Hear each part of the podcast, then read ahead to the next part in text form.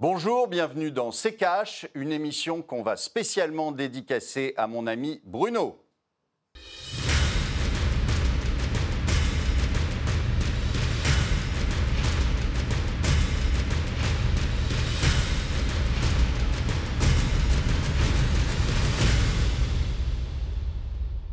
Bienvenue dans C'est Cash. Bonjour à tous et bonjour à vous Olivier. Bonjour Amira, bonjour Stéphane.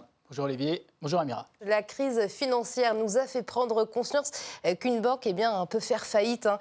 Et quand ça se passe, ce sont ses clients qui se retrouvent dans la tourmente. Alors aujourd'hui, en 2022, euh, les banques vont-elles vraiment bien? Pouvons-nous avoir confiance en elles? Sommes-nous à l'abri?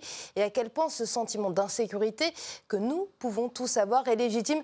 Bref, devons-nous avoir peur des banques? C'est la question à laquelle, Olivier, vous avez euh, tenté euh, de répondre aujourd'hui au cours de cette émission avec notre invité sur ce plateau l'ancien conseiller en gestion de patrimoine Stéphane Dubois. Stéphane Dubois, bienvenue, merci, d'être euh, avec nous. En tout cas, une chose est sûre, euh, eh bien, c'est que les banques ont engrangé beaucoup, beaucoup d'argent euh, l'année dernière. Bonne nouvelle pour nous, eh bien, pas vraiment, vu qu'elles augmentent leurs frais cette année. C'est le tiroir cash d'Antoine Vassas.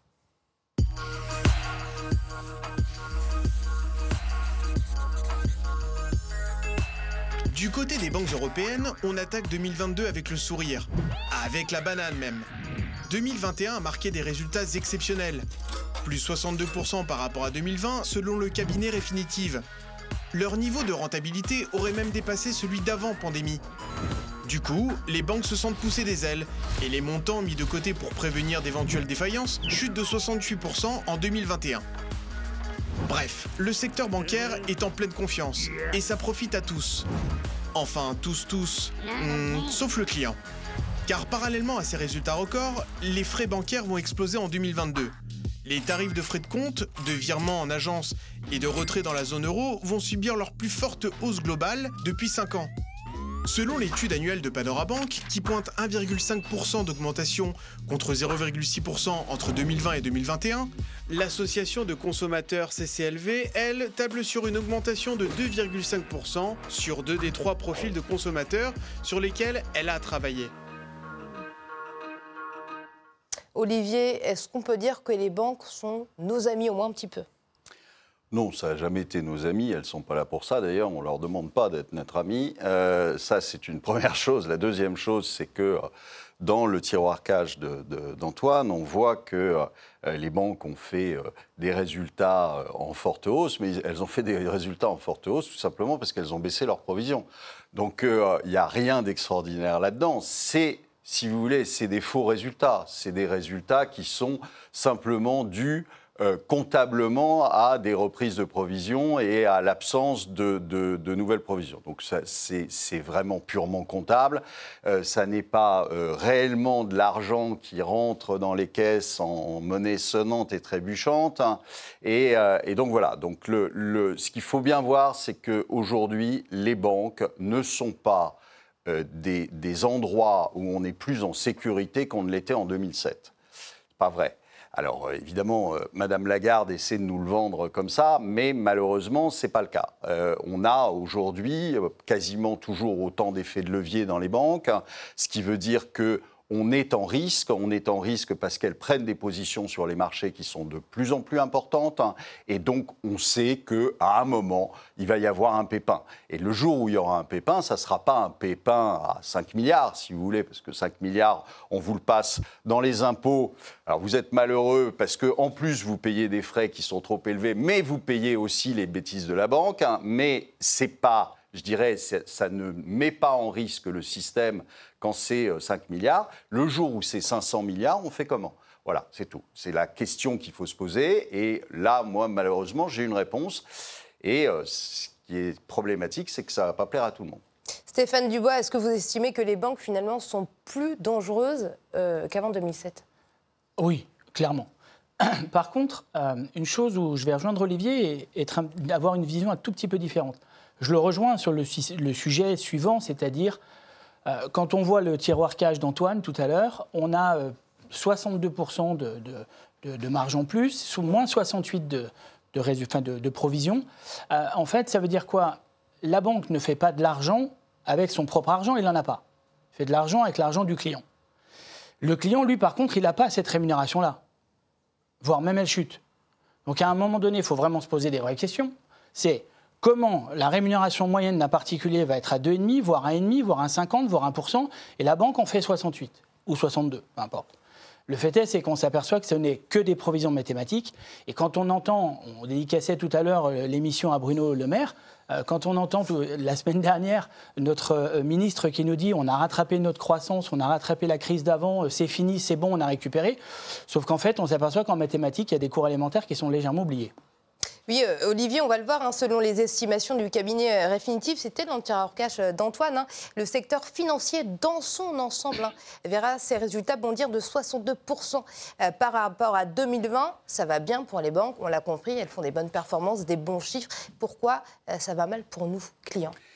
Non, mais ça ne va pas bien pour les banques. Euh, c'est ce qu'on dit, c'est purement mathématique, c'est purement comptable. En tout cas, les chiffres Alors, sont bons. si vous voulez, oui, les chiffres sont bons, mais il faut, voir comment ils sont faits. Si vous voulez, c'est toujours la même chose. Donc, euh, euh, le, chiffre affiché est bon, la réalité, elle est tout mmh. autre. donc, les banques aujourd'hui ne vont pas mieux qu'il y a deux ans, c'est pas vrai.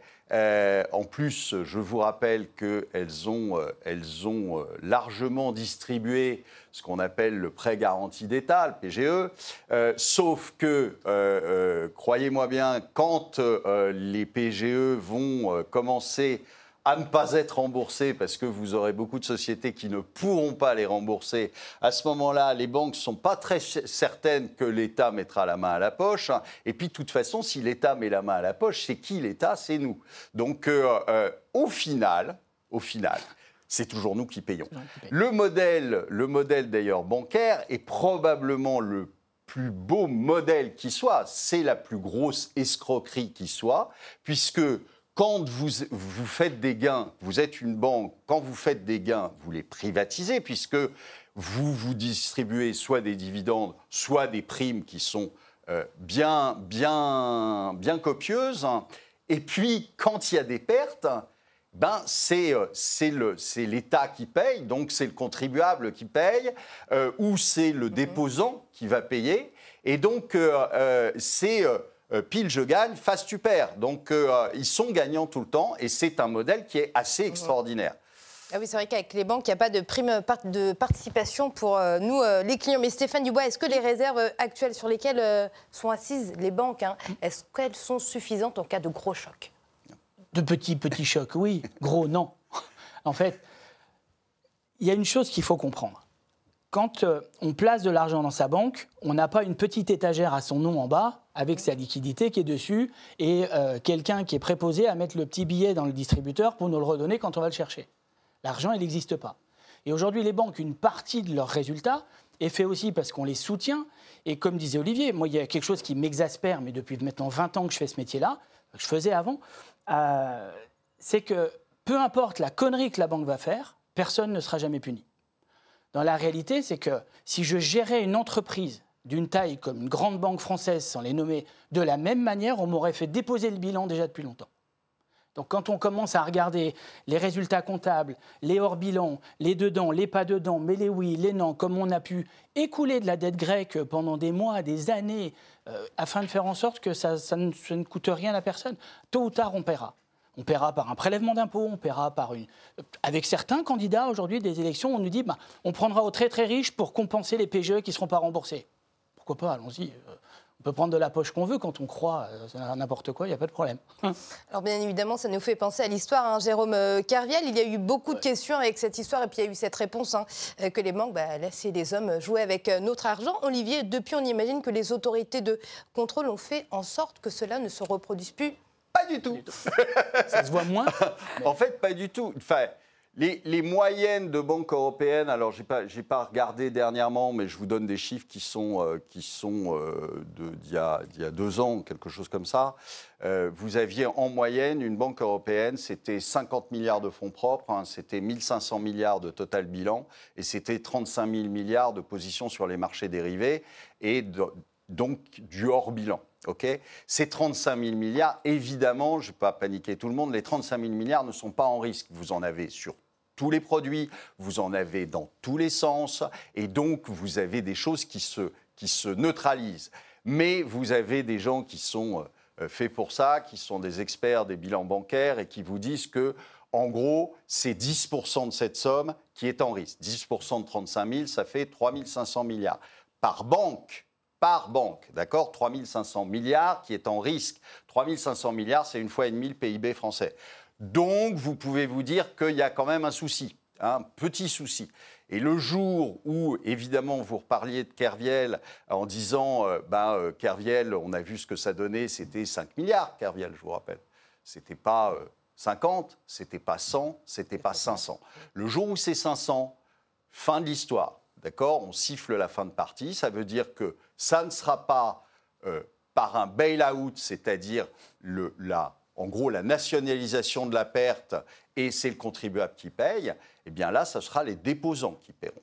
Et on a tout le système aujourd'hui juridique pour vous bloquer dans les banques et pour se servir. Et c'est ce qui se passera. N'en doutez pas une seule seconde. Et ça peut arriver absolument partout en Europe. Et comme ce sont toutes des banques systémiques de par leur taille et leur fonctionnement, eh bien, vous aurez à ce moment-là fermeture dans toute l'Union européenne. Juste rajouter une, une, petite chose à rajouter. On oublie toujours que quand on a un contrat, par exemple, d'assurance vie dans, une société d'assurance ou un, relevé de compte bancaire qui arrive, qu'est-ce que c'est? Ce n'est ni plus ni moins qu'un titre de créance. Et on me dit, t'as posé ici 100 000 ou t'as posé 1 million ou t'en as posé 10. Voilà, on a le papier, c'est bien à toi. Mais ce titre de créance, il ne vaut que si l'autre peut me rembourser. Je lui ai confié. Les, instruments législatifs et techniques sont déjà mis en place dans la loi Sapin, on les réexplique toujours, mais c'est important de le rappeler, parce que ça fait longtemps que c'est prêt, qui permettent en fin de compte à tout moment de bloquer les rachats, les, les ressorties, comme on en a envie. Donc l'argent est là, tôt ou tard, un jour ou l'autre, ça s'arrêtera, on sonnera la fin, euh, peut-être qu'à Bercy, il y aura une délégation de, de banquiers qui viendra et qui dira, stop, Là, entre les sorties et les rentrées, je suis à zéro. Je peux plus, j'ai pas les provisions. Bah là, j'arrête. Donc je ferme lundi matin les DAB. Là, ça ne sera pas les gilets jaunes. Hein. Olivier, si je comprends bien, on pas vraiment en sécurité avec les banques. Comment on doit faire alors pour euh, protéger nos économies? Il faudrait, pour ceux qui le peuvent évidemment, euh, il faudrait se débancariser, c'est-à-dire la partie épargne que vous avez, il faudrait se débancariser. Alors, il y a plusieurs moyens de le Donc faire. Sortir son argent, son épargne de la banque. Sortir son épargne de la banque. Parce que vous avez, en fait, aujourd'hui, vous, avez deux, vous avez deux risques réels. Le premier risque, c'est que justement une banque aille mal et que euh, on ferme et que euh, on devienne un peu le Liban, si vous voulez. Donc euh, c'est ce exactement ce qui s'est passé au Liban. Et puis vous avez une deuxième chose, c'est que je rappelle que, euh, euh, contrairement à ce que disent beaucoup de soi-disant économistes, hein, quand on produit du papier, c'est-à-dire de l'argent, quand on fait tourner la planche à billets, eh bien, il n'y a pas d'exemple dans l'histoire où géographiquement où ce, soit, où ce soit bien terminé. C'est-à-dire que ça se termine toujours de la même façon par l'écroulement de la monnaie. Alors on va vous dire, bah oui, mais nous c'est l'euro. Oui, mais enfin bon, c'est l'euro, mais ça n'empêche que euh, euh, tout euro qu'il est, eh bien, je vous annonce qu'à un moment, l'euro va s'écrouler parce que les banques centrales vont continuer, de toute façon, elles n'ont pas le choix, vont continuer leur politique de, planche à billets, et que quand vous créez comme ça des, des milliers de milliards euh, avec rien en face, eh bien, malheureusement, ça se termine toujours de la même façon, c'est-à-dire par une valeur de la monnaie qui est égale à zéro. Olivier Stéphane Dubon, ancien conseiller en gestion de patrimoine, on va juste euh, faire une courte pause, on se retrouve dans quelques instants.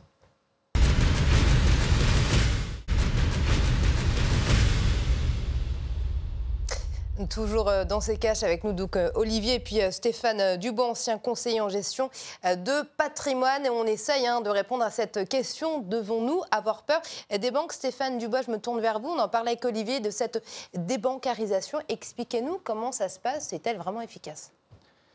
Elle va l'être pour quelqu'un qui est multimilliardaire. Mais. multimillionnaire. Multimillionnaire, voilà. quelqu'un qui va avoir un ou deux millions, mais quand on dit ça, il faut pas oublier que là, on choque les gens.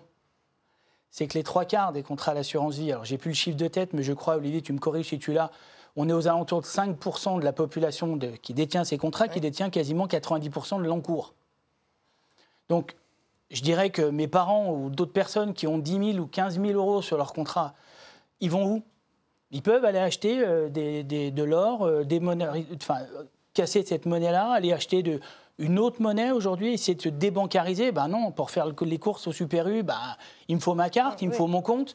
Donc, sur la masse globale, les tout petits ne pourront pas bouger. C'est bien pour ça qu'on a beau le répéter depuis 10 ans, 15 ans. On peut nous regarder en disant ouais, ils sont pessimistes. Mais non, mais dans la vérité, elle est là. Le petit ne pourra pas bouger. Alors, évidemment, quand on annoncera à la mamie du 16e, pardon, je les adore, avec son collier de perles, qu'on lui a pris 2 millions, elle hurlera, elle cassera sa télé. Bon, bah voilà, elle criera, mais elle n'ira pas brûler les voitures. Par contre, si demain matin, on commence à dire à tout le monde, la base, on vous a tout pris, parce que vous n'y arrivez déjà pas, ni à boire, ni à manger, ni à faire vos courses, et on vous prend en plus le reste, là, là, là, ça va faire autre chose. C'est pour ça qu'on ne peut pas se débancariser aujourd'hui. C'est le système qu'il est fait comme il est.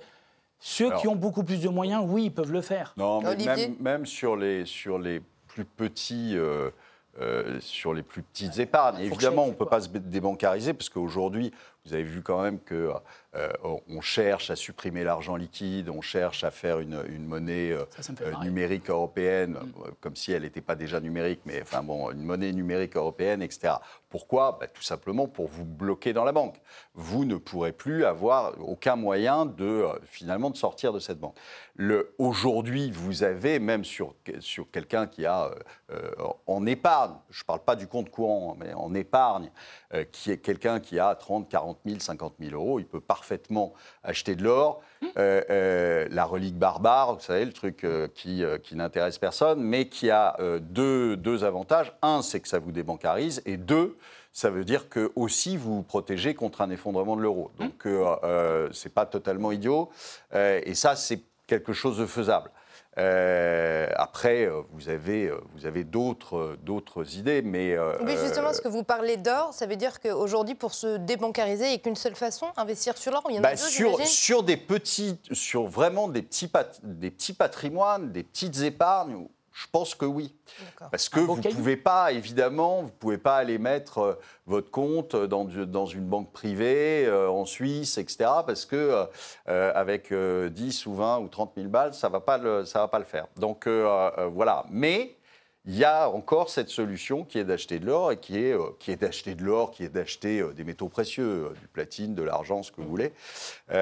Mais c'est une des façons de se débancariser et c'est une des façons aussi de lutter contre le contre l'effondrement de l'euro. Donc c'est quelque chose qu'on peut faire. Après, pour d'autres patrimoines, il y a d'autres solutions. mais, et pour les multimilliardaires, ça fait, je pense, déjà longtemps qu'ils y ont pensé. Mais euh, euh, voilà, le fait est qu'aujourd'hui, on sent que les banques, euh, moi c'est mon métier, donc j'ai un family office à, Genève, je peux vous dire qu'on sent que les banques deviennent de plus en plus nerveuses. On sent que les banques n'aiment pas du tout quand vous leur amenez une facture pour acheter de l'or. Pourtant, c'est votre argent. Il faudrait quand même qu'une fois pour toutes, les banquiers, les assureurs, etc., se, se fassent à l'idée que ça n'est pas leur argent, que c'est votre argent. Et que si vous avez envie, à un moment, d'acheter des bidons de pétrole, ça vous regarde. Hein vous pouvez le faire, c'est votre argent, vous avez payé vos impôts dessus, vous avez le droit d'en faire ce que vous voulez. Sauf que le banquier, il n'aime pas ça. Euh, Stéphane Dubois, dans l'hypothèse où ce serait la panique bancaire, donc le bank run, hein, tout le monde irait à sa banque euh, euh, tirer ses sous, euh, que se passerait-il? Ça va durer trois jours. C'est-à-dire qu'en gros, le DAB, euh, au bout de trois jours, il s'éteint, il se ferme. Et une fois qu'il est fermé, c'est l'émeute. Quatre jours après, il y a le feu de partout. Parce que si vous n'arrivez plus à retirer euh, 10 euros pour l'acheter du pain euh, ou faire le plein, bah, à un moment donné, euh, ouais, la station essence, elle sera prise d'assaut. Enfin, voilà. Par contre, pour revenir sur un, un tout petit point, on parlait tout à l'heure des frais bancaires qui augmentaient. Oui. Il y a une raison à ça aussi, c'est le côté réglementaire. La pression juridique et réglementaire sur l'ensemble de la transparence bancaire fait qu'aujourd'hui, beaucoup d'établissements bancaires sont obligés de se digitaliser, de passer énormément de, de- de dépenses pour, ce, euh, pour cette espèce de ce qu'on appelle l'information non claire et trompeuse. Et donc, en fin de compte, ils sont obligés d'acheter d'énormes logiciels et de s'équiper très grassement, on va dire, autour de ça. Et donc, en fin de compte, on s'aperçoit que euh, cette pression réglementaire euh, leur fait faire plus de dépenses et du coup, ils essaient de compenser ces dépenses-là par qui? Ben, Par le petit client avec euh, des augmentations de frais. D'ailleurs, on va regarder euh, quelque chose. Hein. C'est une étude menée euh, par l'Association nationale de consommateurs et usagers hein, sur 127 euh, banques en métropole et outre-mer hein, qui portent une hausse des tarifs bancaires en 2022 pour le petit, le moyen, le gros consommateur. Et regardez ce chiffre. plus 2,58% pour le petit consommateur, alors qu'on a vu les chiffres, Olivier, performants des banques, en tout cas, qui ont l'air performants. pourquoi alors? Tout simplement parce que euh, une banque, c'est pas, euh, c'est pas, euh, c'est pas Emmaüs. C'est pas notre ami. non, c'est pas votre ami, c'est pas Emmaüs. Ils sont là pour faire de l'argent et, et, ils le font. Donc, quand dès qu'ils peuvent vous mettre des frais, dès qu'ils peuvent vous mettre des taux d'intérêt ahurissants sur sur des découvertes bancaires, dès qu'ils peuvent bah, ils le font parce que parce que c'est leur c'est leur euh, c'est leur façon de gagner de l'argent. Ils ne font plus leur métier de base, les banquiers. Leur métier de base, c'était de vous prêter de l'argent, vous déposiez votre argent et ils vous en prêtaient. C'était ça leur métier de base. C'était pas d'aller jouer sur les marchés et se prendre des gamelles de 5 euh, milliards, 10 milliards, 25 euh, milliards. C'était pas ça leur métier. Donc aujourd'hui, ils le font. Ils ne financent plus l'économie. C'est pas vrai. Ils ne financent plus l'économie. En revanche, ils vont jouer sur les marchés. Euh, parce que financer l'économie, ça rapporte pas grand-chose, c'est pas drôle. Euh, euh, et, donc, ça n'a pas d'intérêt. En plus, vous prenez un risque, parce que si jamais la boîte fait faillite, elle ne peut pas vous rembourser. Et ce moment-là, elle ne peut pas, elle ne peut pas gagner de l'argent et elle, n'aura aucune garantie. En revanche, sur une opération financière, elle a des garanties qui sont faciles, qui sont des obligations d'État. Elle appuie dessus, et puis, euh, elle récupère son, argent. Donc euh, euh, aujourd'hui, la banque ne fait plus son métier, et pour ça, eh bien, elle gagne de l'argent sur ce qu'elle peut faire. Et là, c'est facile, puisque vous devez avoir un compte en banque. Vous ne pouvez pas faire autrement. Votre salaire, vous allez le ah toucher sur votre compte en banque, etc. Et quand vous aurez mmh. supprimé l'argent liquide, vous serez encore plus euh, dépendant de la banque. Donc c'est assez facile de vous taxer, puisque de toute façon, vous ne pouvez pas faire grand-chose. Peut-être que ça luttera contre les trafics de drogue, plus d'argent liquide. Hein. Peut-être. Ils iront peut-être avec le TPE et une carte spécifique pour chercher quelque chose. Euh, Stéphane Dubois, donc ce pouvoir de nuisance hein, des banques hein, dont vous nous parlez euh, depuis tout à l'heure, comment on en est arrivé là? Ah bah là, là, il y a un grand homme. Hein. Il y en a qui il y a des noms de bibliothèques à son nom. Un de mémoire, il s'appelle Mitterrand, euh, ancien président, qui a rendu les choses quand même légèrement obligatoires dans les années 81. Je crois que j'étais un petit peu trop petit pour ça à cette époque-là. Euh, et donc là, euh, qu'est-ce qu'on fait? Bah, C'est maintenant obligatoire. Avant, on pouvait se faire payer son salaire en, liquide. Alors, il y a tout un tas de systèmes et de, stratagèmes qui ont été mis en place. Hein. la lutte contre le blanchiment d'argent. Enfin, on est venu mettre plein d'arguments mhm. autour de ça afin d'éviter. Et puis, bah, c'est pratique, on vous met dans un système, et puis, je dirais pas qu'on n'est pas son ami ou qu'il est contre nous, c'est que son métier a été dévoyé, la banque fait plus d'argent sur les marchés financiers qu'avec les particuliers. S'ils en faisaient avec les particuliers, enfin, si une banque était une entreprise, on va dire, euh, euh, humanitaire, si on peut dire ça comme ça, avec 68% de, marge, bah, je peux ne pas prendre de frais bancaires à mes, personnes, mes, à mes clients. Je vous rajoute une petite chose encore. Euh, quand vous avez un découvert et que vous recevez un courrier à la maison, ce courrier, y a, personne n'a regardé le découvert. C'est une machine qui automatiquement voit que le solde du compte est à découvert. Un courrier part, la personne se prend 20 balles de frais. Franchement, dans les périodes de crise ou quand les gens tirent un peu la langue, est-ce que c'est vraiment nécessaire? Il le sait qu'il est à moins 1000 ou moins 2000. Hein. Il n'y a pas de problème. En général, quand on est en dessous du niveau, on le sait. Il va payer des frais sur ce découvert et en plus il paye euh, le prix de la lettre. Et il n'y a pas d'actu Alors, et puis le courrier, du coup, le timbre est cher. Hein. Oui, 25 euros à peu près de mémoire. Euh, Olivier, euh, un petit mot de fin sur les banques? Un petit mot de fin sur les banques. ne, ne, pensez ni qu'elle est votre amie, ni qu'elle est, ni qu'elle est plus sûre qu'il y a 12 ans ou 13 ans. au contraire. Et c'est la fin de cette partie. Maintenant, on va passer aux questions-réponses. Olivier, cette euh, question d'un téléspectateur hein, sur euh, Internet, alors euh, je vais le citer, hein, ça nous vient de Jean T. Concernant la Russie, en guise de sanction, on parle d'une exclusion du système SWIFT. Pouvez-vous nous en dire un peu plus à propos de ce système? Alors, c'est un système de, de transfert d'argent.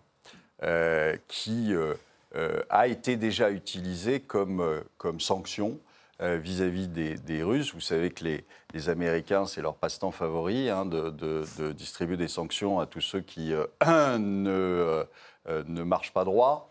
et donc, ils ont bloqué ce système-là à un moment. Ce qui a fait que, il y, a, il y a quelques années déjà, les Chinois et les Russes ont cherché à se sortir de ce système et à créer leur propre système.